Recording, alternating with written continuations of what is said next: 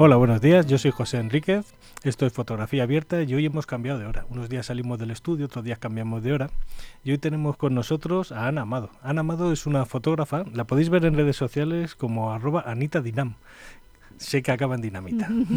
Esto. Entonces, ella nos viene a hablar de su proyecto que se llama Lavadoiro. Entonces, cuéntanos, ¿qué es, qué es el Lavadoiro? Bueno, antes de nada, muchísimas gracias por, por haberme invitado. Es un, es un, placer estar aquí con vosotros y poder hablar de, de fotografía y de todo lo que está detrás ¿no? de, de, las fotografías. Entonces es un placer. Eh, además es un momento también especial para mí porque estamos a punto de, de estrenar el resultado, por decirlo de alguna forma, de este proyecto de, de Lavadoiro, como indicabas. Y pues Lavadoiro es um, casi una especie de homenaje a, un mundo ligado a, los lavaderos, a los lavaderos como espacios de, trabajo, de trabajo do, ligado a lo doméstico, pero fuera del ámbito doméstico, y espacios eh, exclusivos para las mujeres. ¿no? Entonces esta dualidad que, que tienen pues me pareció muy interesante y por eso pues me lancé a embarcarme en este, en este proyecto que, que su resultado de momento, como primer, mm, digamos, punto de partida, el primer resultado va a ser un, un cortometraje, ¿no? que se va a estrenar ahora a finales de mes. Y además un lavadero, mira, hoy lo podemos enseñar. Un lavadero es un lavadero. Y es el lavadero donde se reunían, en este caso este estaba en la ría de Arosa. Sí, los, los tres lavaderos, lavadoiro significa lavadero en, en gallego, yo soy gallega, y, y la, todo el proyecto se desarrolló en la zona de Barbanza, que está relacionado con, sobre todo con, con la ría de Arousa, y dos de los eh, lavade lavaderos en los que intervenimos... Llámalo lavadoiro, lavadoiros, que es, que es más, más, más poético, yo creo, me suena más bonito, ¿no? Pues están sitos en, pues en, esta, en esta zona, sobre todo de Ribeira, y el, el otro pues en, en, en Porto do Son, el concello de, de Porto do Son. Y efectivamente, pues los, la, los lavadeiros, los eran lavaderos, ¿no? Lavaderos públicos, uh -huh. donde, que bueno, en Galicia hay muchísimos, hay lavaderos en todas partes, pero en Galicia especialmente, ¿no? También por el hábitat disperso, ¿no? Que, que hay en Galicia. Y eran lugares, pues, donde antes de la llegada de la lavadora, uh -huh pues las mujeres acudían a, a lavar la, toda la, la colada, ¿no? la, la ropa de, de, la, de, la, casa. En general, mmm, pues eran eso, mujeres que, que llevaban las ropas de, de, la familia a lavar y en algunos casos, sobre todo ligados a, a, grandes ciudades, también había mujeres que lavaban por encargo, o sea, que eran profesionales, por decirlo de alguna manera, ¿no? sobre todo en, en Santiago de Compostela. Bueno, aquí en Madrid he visto fotografías maravillosas sí, de la de, zona del Manzanares, de Manzanares ¿no? de to con todos los mm. tendales de, de, ropa tendida, también ropa clareo, sobre todo sábanas, ¿no? Y muchas muchas de esas mujeres eran, eran profesionales, ¿no? O sea, lavaban por a cambio de dinero, ¿no? Que lava, además ese trabajo de lavar era duro, porque el, el agua era fría, el agua era fría, era en invierno también, era en verano, las posturas eran horribles, ¿Y has tenido la suerte de poder coincidir con estas mujeres que los usaban? Sí, cuando, cuando me dec nos decidimos, porque hablo en plural, porque la verdad es que mm, el, el origen del proyecto fue precisamente fotografiar una, una recuperación de un lavadero mm. antiguo, eh, un proyecto maravilloso que hizo un arquitecto gallego que se llama Carlos Seoane, que normalmente me llama para hacer para uh -huh. fotografiar sus obras no cuando las, las remata. Yo soy arquitecta también entonces bueno mi, mm, digamos que mm, me decanto sobre todo por la fotografía de arquitectura aunque no solo no pero digamos que podríamos decir que casi es mi, especiali mi especialidad que la cabra, la cabra tira al monte. Exacto la cabra tira al monte. Y entonces la verdad es que todo surgió porque fui a fotografiar el lavadoiro de artes que también está en Ribeira el concello de Ribeira y me llevé una sábana un poco para jugar y, y ese fue el germen de todo, ¿no? Entonces, a partir de ahí fue desarrollándose el proyecto. Él, él como que casi me dio una patadita. Oye, oye, me gustó esto de las fotos con las sábanas, ¿por qué no te animas a hacer algo más? Y empezamos ahí a liarlo, ¿no? Y ahí empezó el proceso de investigación, ¿no? Y, y empecé pues a, a, a entrevistar a mujeres locales, primero solamente relacionadas con el lavadoiro de, de, de artes, con este, este origen, digamos, del proyecto, para, para que me contasen cómo, cómo eran sus memorias, ¿no? relacionadas con este mundo de ir a lavar, que como comentas tú, tenía partes durísimas. ¿no?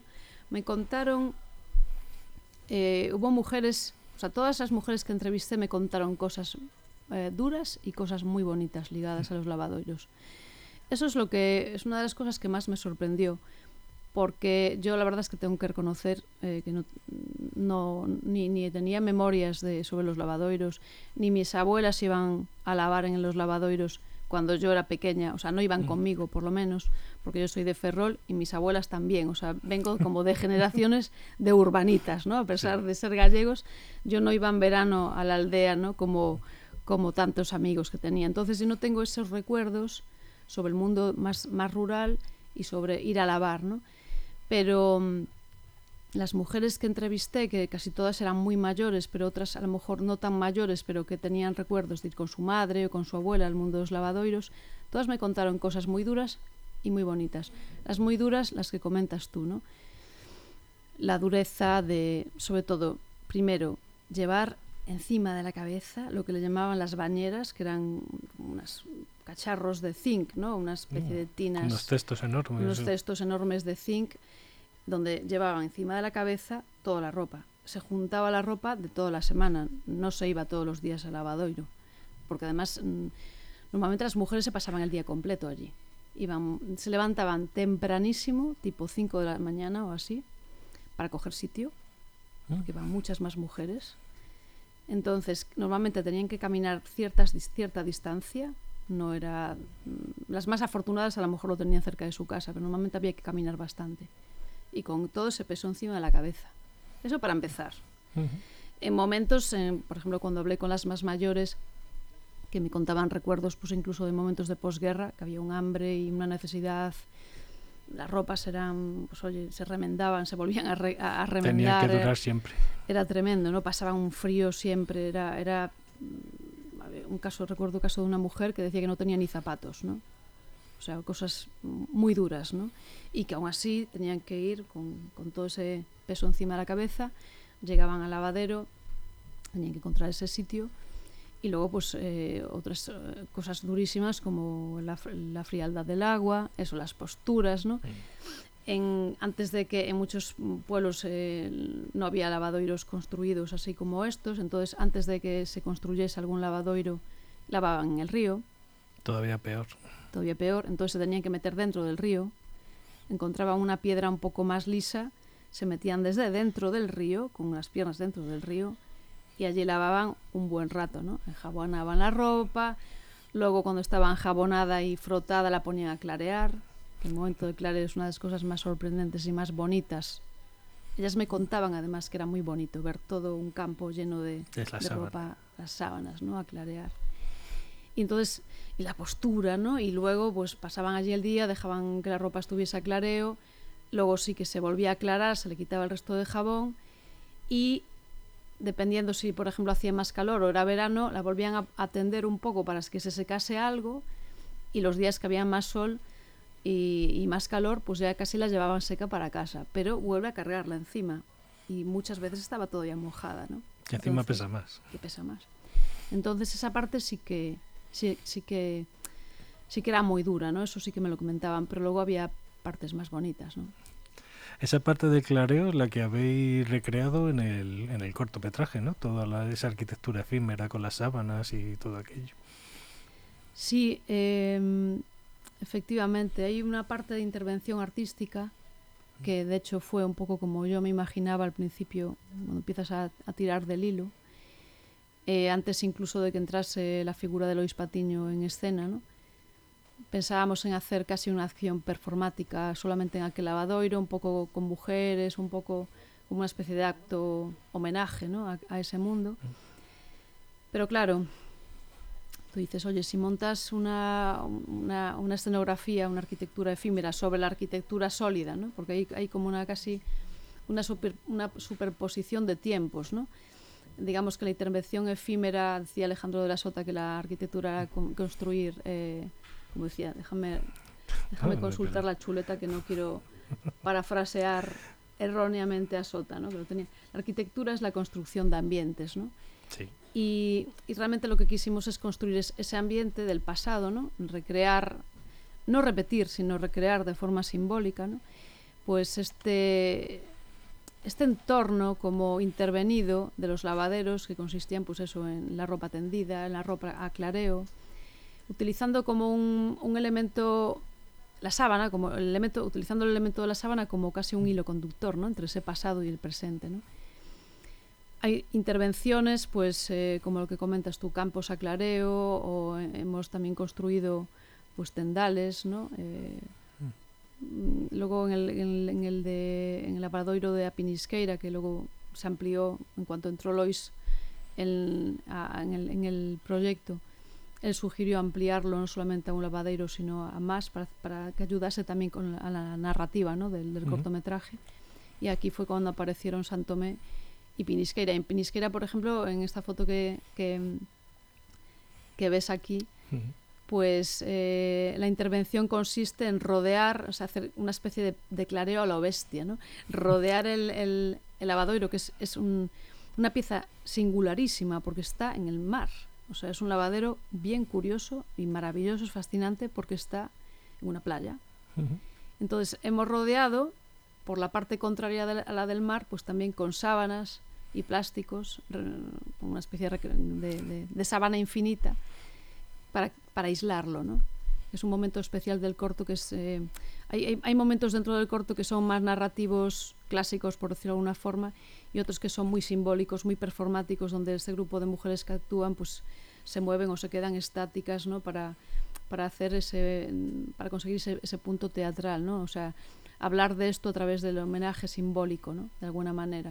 Uh -huh. No no clásicamente narrativo. ¿no? Además, las mujeres que retratas no son jóvenes.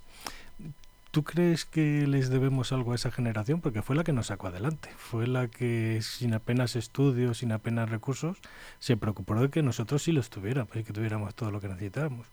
¿Es un acto que les debemos? Yo creo que sí. Es mi, es mi segundo proyecto con mujeres mayores. Uh Anteriormente había, había desarrollado uno que se llama Lideresas. Que, Uf, que era estupendo. Con, gracias. surgió además con las lideresas de, Villavor, de, de Villaverde Alto, que las tenemos aquí cerquita. Sí. Y un grupo de mujeres, bueno, de verdad, maravillosas totalmente a, a, a seguir ¿no? lo que hacen. Y lo que me movió ya entonces fue precisamente lo que estás diciendo, ¿no? ¿Qué pasa con las mujeres mayores, no? Mm parece que son invisibles. Hasta, hasta el propio feminismo ha, ha olvidado a las mujeres sí, mayores. ¿no? Parece que solo es cosa de mujeres jóvenes y de ciudad el empoderamiento y, y hay mujeres muy valiosas y muy fuertes en esas edades. Sí, porque eh, son las grandes olvidadas, como comentas, ¿no? Eh, ellas eh, han pasado un momento, además, ligado a la historia reciente de España, que es el franquismo, ¿no? Han vivido sus juventudes, ¿no? Y, eh, durante, durante esos años, casi 40 años de dictadura, ¿no? que eso las ha marcado, obviamente, porque se las ha relegado a un papel pues, de ama de casa, de, de cuidadora, ¿no? de, y, poco más, ¿no? y de acompañante. Entonces me parece doblemente injusto en España eh, especialmente que ellas que abrieron el camino, que sufrieron esa parte, que tuvieron que pelear por sacar adelante, como bien comentas, a sus familias, junto con sus eh, parejas, por supuesto, sí. pero todo el esfuerzo que hicieron esas mujeres nunca fue ni remunerado ni agradecido, al mm. revés que a sus compañeros, ¿no? Entonces, hay una desigualdad ahí tremenda, ¿no? Y yo creo que las mujeres mayores siguen siendo el sostén de la sociedad, o sea, ese, yo creo que tejen como esa especie de hilo invisible, ¿no? Son casa. Sí, que, que, que lo sostiene todo al final mm. y es invisible y, y, y seguimos sin verlo y sin agradecerlo. Eh, en concreto, el proyecto Lavadoiro además va precisamente asociado al trabajo doméstico de las mujeres, ¿no? Y volvemos a esto, el trabajo eh, doméstico nunca reconocido, nunca valorado y nunca remunerado, ¿no? Uh -huh. Que eso es muy, eh, es muy importante también, ¿no? Sí. Y mm, los lavadeiros, los lavadoiros tienen este, esta singularidad de, de ser lugares ligados al trabajo es al trabajo doméstico de las mujeres, pero que están en el espacio público. No están mm. en casa. Entonces, está asociado a cierta visibilidad, porque además, aunque, aunque fueran espacios eh, exclusivos de las mujeres, que es el único caso de espacio, de lugar eh, Sí, en el espacio, espacio público, público que fuera exclusivo para las mujeres, ¿no? Pero yo, por ejemplo, en el- comentabas antes el tema del clareo, ¿no? El acto de clarear es visibilización pura y dura, parece un, casi un acto de intervención en el paisaje, mirándolo desde la perspectiva de Llenas la todo. imagen y del arte, ¿no? Te haces presente y llenas todo el espacio. Y eso se ha perdido.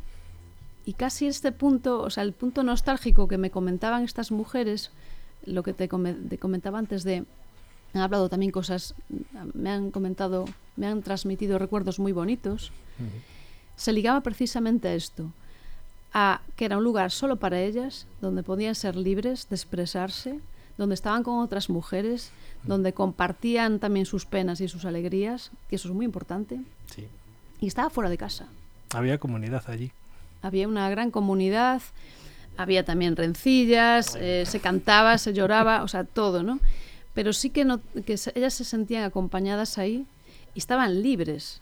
O sea, había una libertad, ellas me comentaban que o sea, comentaban de todo, los cotilleos, los marujeos, Se tenían que cortar unos trajes estupendos. pero tela, o sea, y cantaban canciones picantes, o sea, todo lo que nosotros creemos que las mujeres de aquella época no hacían jamás, se hacía.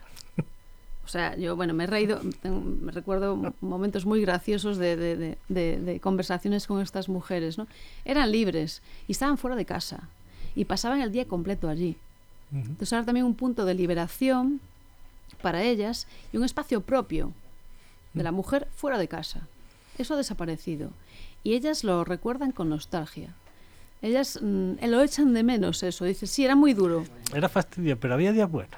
Pero claro, eso lo hemos perdido, me comentan. ¿no? Y no permitían más unión entre ellas. Al fin y al cabo, el lavadero del pueblo, pues todas coincidían allí. Pues eso tiene que unir más que cada uno en su casa con su lavadora. ¿Cómo, cómo se ha notado las ventajas de la lavadora? ¿Cómo se ha notado? Eh, ¿Qué ha, qué ha pasado después de que viniera ese electrodoméstico? ¿Se han- ¿Esos espacios se han transportado a otro lado? ¿Han desaparecido? Yo creo que no ha habido una reinterpretación de momento y una transformación de, de los lavaderos. O sea, ese espacio yo creo que sí, ese lugar propio de las mujeres fuera de casa creo que ha desaparecido. Eh, por lo menos para estas mujeres. No ha encontrado, digamos, el sustituto. Lo echan mucho de menos, me, me comentan, ¿no? Y claro, al mismo tiempo la lavadora ha supuesto una liberación de una trabajo importante. del trabajo de horas de dedicación espectacular, ¿no? Eso sí, o sea, lo reconocen todas y que lo celebraron cuando por fin llegó la lavadora. Que no la van a quitar por mucho que se arregle el lavadero. Esto no, no, no, es no. lógico. Le- le- por supuesto, hay algunas mujeres que siguen puntualmente yendo, acudiendo a lavadoiros para lavar, por ejemplo, ropa mm, grande de cama, por ejemplo, cobertores, cosas así. En algunos casos sí. En concreto, yo he estado en un- una aldea pequeña de Portodosón, del Concello de Portodosón, eh, que tiene un lavadero que, se- utilizan todos los días aún, allí, pero son casos excepcionales. Pero sí que me comentaban que para ellas lo que más echan de menos es la unión entre ellas, el verse allí, el poder compartir, sí que lo echan de menos. Y dicen que no creen que ahora mismo eso se ha perdido y, lo ven como algo negativo, el haber perdido esa, esa unión. Es algo negativo. Es que esas aso- es en el mundo urbano yo creo que tenían mucho, yo recuerdo de pequeño, las asociaciones de padres de alumnos, los APAS. Aquí en Leganés tenía mucha fuerza porque Leganés estaba sin hacer. Leganés era un pueblo de inmigrantes y tuvieron que reclamar colegios, reclamar médicos, tuvieron que organizarse y pelear. Y claro, los hombres estaban trabajando, acudían y venían cuando... Pero fueron ellas las que se movieron y las que buscaron Tú nos comentabas de, lider- de lideresas de allí de Villaverde, que es una asociación, ¿no?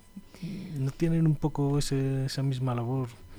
El, el vídeo del making of es delicioso. Sí. Y me encantó. Sí, sí. Sí, ellas es, eh, es un grupo de mujeres que se conocieron eh, cuando el Ayuntamiento de Madrid detectó que en las actividades eh, comunitarias propuestas por los, por los, los distritos eh, eran los hombres los que participaban más, los que eran más visibles, los que llevaban la voz cantante. Las mujeres que seguían incluso ahí como quedando un poco en segundo plano, no nunca daba, nunca iban al nunca daban un paso al frente, ¿no? Entonces el ayuntamiento eh, empezó a promover actividades eh, para empoderar, entre comillas, que es una palabra que hay que tener con mucho cuidado mm, con Yo ella. No sé si acabo de verla siempre. No, yo tampoco. Pero ellas, bueno, eh, el ayuntamiento pues promovió la participación de las mujeres mayores y ellas se conocieron precisamente en actividades relacionadas con este punto. Eh, eran mujeres que no eran amigas entre ellas, eh, eran la mayor parte de ellas amas de casa de- de- del distrito de Villaverde. Y bueno, poco a poco, a, a base de, de conocerse y de comentar pues iniciativas, pues montaron también un, un programa de radio que tienen semanal y empezaron a ser cada vez más activistas y para, para intentar pues eso, mejorar las cosas para las mujeres mayores y sobre todo promover la visibilidad de las mujeres mayores, ¿no? O sea, este punto de, de romper con estereotipos, eh, romper con la idea de mujer a- mayor igual a abuelita, por No. ejemplo. Son recias. Yo por suerte he tenido he tenido la suerte de coincidir con mujeres que dices empoderamiento no necesitan. No necesitan porque ya son duras de por sí. Y yo he notado, fíjate, más más actividad en las personas mayores que los jóvenes. Más echar para adelante, mucho más que, que los jóvenes que protestamos en Twitter y ahí se queda. Ahí se veían esos... ¿Cómo eran las lideresas? Cuéntame, ¿cómo era trabajar con ellas? Pues eh, lo que comentas es verdad, pero lo que falta es que todo esto que hacen, que es verdad, son mujeres muy, muy guerreras, muy activas, muy fuertes, con toda esa experiencia, con un sentido del humor a prueba de bombas, o sea, todo. Pero necesitamos que, que se vea esto. O sea, el, el tema es que si, si, si la sociedad sigue mirando solamente hacia lo jove- los jóvenes y las ciudades, que como estoy de Sí. acuerdo contigo, todo esto que ocurre y que lleva ocurriendo siempre sigue sin verse. Eso que se traduce en una falta, en una falta de referentes. Las Mm. mujeres no tenemos, sobre todo las mujeres de mi edad y, y mayores que, que yo, no tenemos referentes entre el mundo de las mujeres mayores. El problema es eso. Eh, una, yo me acerqué a Lideresas de Villaverde primero por su nombre, porque yo decía, hay que hacer un proyecto que se llame Lideresas, porque nos faltan lideresas, mujeres. Ese es el tema. Necesitamos visibilizar todos lo- los logros que estas mujeres llevan consiguiendo durante tanto tiempo. Si no hablamos de ello, es como si no ocurriese, ¿no? Entonces, ¿de qué sirve, no? Todo esto que toda esa labor, ¿no? Durante todas sus vidas dedicada fundamentalmente a los demás Sí. si no hablamos de ello. Mi trabajo con lideresas fue, bueno, de verdad, un aprendizaje, un gusto, un, un- una cura de humildad, eh, un darme cuenta de lo fuertes que son las mujeres mayores y de lo poco que se las ha hecho caso siempre, de las, las múltiples capacidades que tienen las mujeres mayores. O sea, por ejemplo, la capacidad de organizarse, la capacidad de trabajar horizontalmente, quiero decir, no hay, a ver, a ver, a ver quién es más lista, más guapa o quién tiene más poder o quién la tiene más larga, hablando en plata. Entonces, las mujeres trabajan en red, las mujeres mayores, están Ujú. acostumbradas a hacerlo, están acostumbradas a, tra- a sacar adelante todo, con lo cual eh, optimizan eh, recursos, por ejemplo. A la hora de hacer un trabajo, eh, el proyecto yo siempre los hago sin un duro, ¿no? Entonces, no tenemos nada. Bueno, pues enseguida ellas se organizaban para conseguir localizaciones, no sé qué, a ver si necesitamos atrezo, vestuario, no sé qué. Lo consiguieron ellas absolutamente todo y sin un duro. O sea, la, la red que tienen entre ellas, ¿sabes? Y la capacidad de organizarse para resolver todo es espectacular. También pasó con las mujeres de Lavadoiro. Es lo Ujú. mismo. Las mujeres mayores tienen esa capacidad increíble de, de organización. Y luego también la empatía, ¿no? Ese punto también de escuchar a la otra, de estar atentas a las necesidades afectivas de todas, o sea, de generar buen rollo para que las cosas salgan adelante y no andar con tonterías, ¿no? Entonces, para mí de verdad es que me lo pusieron tan fácil. Lo único difícil con lideresas era eh, poder quedar todas eh, un día concreto para hacer la foto, porque están más liadas que ministras, ¿eh? de verdad. Es, las mujeres mayores no se jubilan, no paran nunca, siguen eh, siendo el sostén de las familias, el sostén de la sociedad, y, y eso es algo que, que merece que, que le rindamos muchísimos homenajes, ¿no? Sí.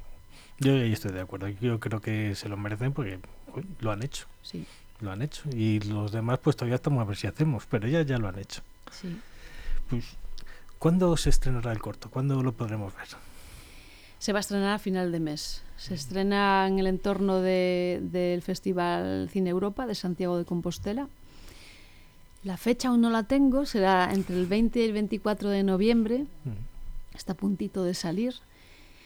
Y ahí se estrenará. Y, y a ver qué pasa, a ver qué, qué recepción tiene. Me hace mucha ilusión, sobre todo, verlo en una pantalla grande y que estén ellas, estas mujeres, que estén allí. Lo van a disfrutar. Espero que sí, espero que les guste. Más no vale. espero que les guste porque bueno, fue también un esfuerzo para ellas importante. Pero creo que lo han disfrutado también. Y aparte, bueno, también ha sido un lujazo poder trabajar al lado de un director como Luis Patiño, que está viviendo un momento en su carrera cinematográfica maravilloso. Ahora mismo está de gira precisamente por festivales de todo el mundo presentando su última peli, Samsara. Se acaba de estrenar mm. en, en, España, en, el, en la Semenci, en el Festival de Cine de Valladolid, hace nada, hace una semana o dos. Y, y está, es un, está en un momento muy dulce de su carrera, con lo cual, para mí, imagínate, fue un, un privilegio absoluto que todavía no me creo poder haberlo liado para, para codirigir esto y, y bueno, se, se, aprende muchísimo eh, trabajando al lado de, de, de, un, de un, grande ¿no? del, del, cine, se aprende muchísimo. Yo creo que para ellas también fue eso un punto importante, ¿no? porque al final todas estas cosas, ver que la, que la gente te escucha, escucha tus memorias, las registra, las graba, mm. las analiza. Les da valor. Les da valor y luego encima se hace un cortometraje donde tú sales, donde se representa lo, tus vivencias. Aún encima se va a mover el, el reportaje, o sea, el, el, cortometraje. Todo eso yo creo que al final, hablando de empoderamiento, de esta palabra tan peligrosa, para mí me parece una palabra peligrosa y que a veces se utiliza de una forma un poco laxa, yo diría, incluso.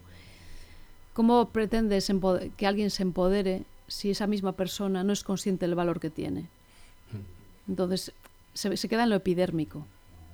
Si tú no haces cosas para que esas personas realmente sean conscientes del valor de lo que hicieron, sí, pues queda bonito, ¿no? Pero a mí una de las cosas que me gustan más, que ojalá sea así, ¿eh? porque habría que preguntarles a ellas, es que me ha dado la impresión que, o sea, he visto como un cambio de, de, de, discurso entre los primeros momentos de encuentros con ellas, sus entrevistas en casa, ¿no? Cuando les preguntabas bueno, contame de esto, como que le quitaban valor, ¿no? Bueno, pero ¿y por, ¿por qué te interesa el, esto, ¿no? El, este momento que íbamos a lavar. ¿Qué, qué, qué interés puede tener esto? ¿Qué más te da? Si era solo lavar la ropa. Pues sí. ¿Sabes? Y eso a mí me, me, producía mucha tristeza, porque decía, pero ¿cómo, ¿cómo que esto no es importante? ¿Cómo que esto no es interesante? Entonces, ya cuando terminamos, después de rodar, y ahora que, por ejemplo, están incluso atendiendo entrevistas, que el otro día fue la voz de Galicia allí a hacerles una entrevista, les fotografió y tal, noto cierto cambio, ¿sabes?, de discurso. Es como que ya no he vuelto a escuchar esto de, pero si esto no tiene valor, eso ya ha desaparecido. Entonces, mi pequeño y humilde grano de arena, si por lo menos en estas, este grupo de mujeres he conseguido que planteen este, este esfuerzo suyo de, de, tantos años de otra forma, para mí ya es, ya es un éxito. ¿no? Mm, no es poca cosa, no es poca. Uh -huh. Es que hace falta a veces ese punto de vista de fuera, decir, no te das cuenta de lo que has hecho, ¿verdad? Y enseñárselo. ¿Y cómo podemos colaborar con el proyecto? ¿Cómo lo estáis intentando? Porque creo que tienes a la venta fotografías y tienes para poder impulsar y darle recorrido a todo este proyecto. ¿Cómo podríamos ayudar? Esa es una buenísima pregunta y te lo agradezco infinito. Porque al final uno se mete en estas historias que son fascinantes, pero son duras, duras, duras de sacar adelante, ¿no? Porque, bueno, seguimos con en general una falta de apoyos a la cultura y, y, a estas iniciativas que además cuando en cuanto metes una pata en el audiovisual todos los gastos se disparan dispara que es una pasada porque claro yo es mi primer proyecto audiovisual yo vengo de la fotografía bueno antes de la fotografía y de la arquitectura no pero claro los proyectos fotográficos a no ser que te metas en historias muy recambolescas pues son ciertamente un poquito más asumibles no los gastos quiero decir. Sí. pero esto no esto se dispara no entonces sí eh, desde el principio pues he buscado pues financiación, eh, algún tipo de, de pues, ayudas, ¿no? Y sí que he conseguido ya algunos apoyos, como por ejemplo la Diputación da Coruña, o Concello de, de Porto do Son, otros Concello de Ribeira tamén me ha apoyado, y logo sponsores particulares, ¿no? En ello estoy, sigo, porque hay que recuperar la inversión y yo soy una vil, vil mortal, una simple mortal, por decirlo de alguna forma, Entonces, eh, sí, ahora el, el proyecto eh, ha alcanzado esta fase que ya está, pro, ya, digamos, está terminado el cortometraje y ahora hay que moverlo, ¿no? Entonces, la parte de la difusión también cuesta dinero, ¿no? Las inscripciones a festivales, la promoción. Entonces, sí, he sacado una, un grupo de seis fotografías que realicé durante todo el proceso y que están a la venta. Y, bueno, cualquier persona que, eh, entre en, en, en, mis redes sociales, ¿no? en Facebook o en el perfil de Instagram que comentabas antes, ¿no? Anita Dinam, si no, bueno, se puede no, poner no Ana cambies, Amado. y, y bueno, mm, es fácil de encontrarme y pues con, con un mail mismo pues, pues puedo ayudar eh, mediante, por ejemplo, adquirir una, una fotografía es una serie limitada y bueno, sigo buscando sponsors. Eh, desde luego, ningún, ninguna ayuda es pequeña, todo suma y, desde, o sea, he conseguido también colaboración de sponsors que han aportado muy poquito, pero que lo he agradecido muchísimo porque todo suma y, yo soy muy ambiciosa, quiero que este proyecto llegue muy lejos, que se visibilice a través de él pues todo esto que estamos hablando del, del, trabajo doméstico de las mujeres, ¿no? De, todo este, este mundo no rodeado que también tiene este punto también tan mágico no por otra parte tan Sí.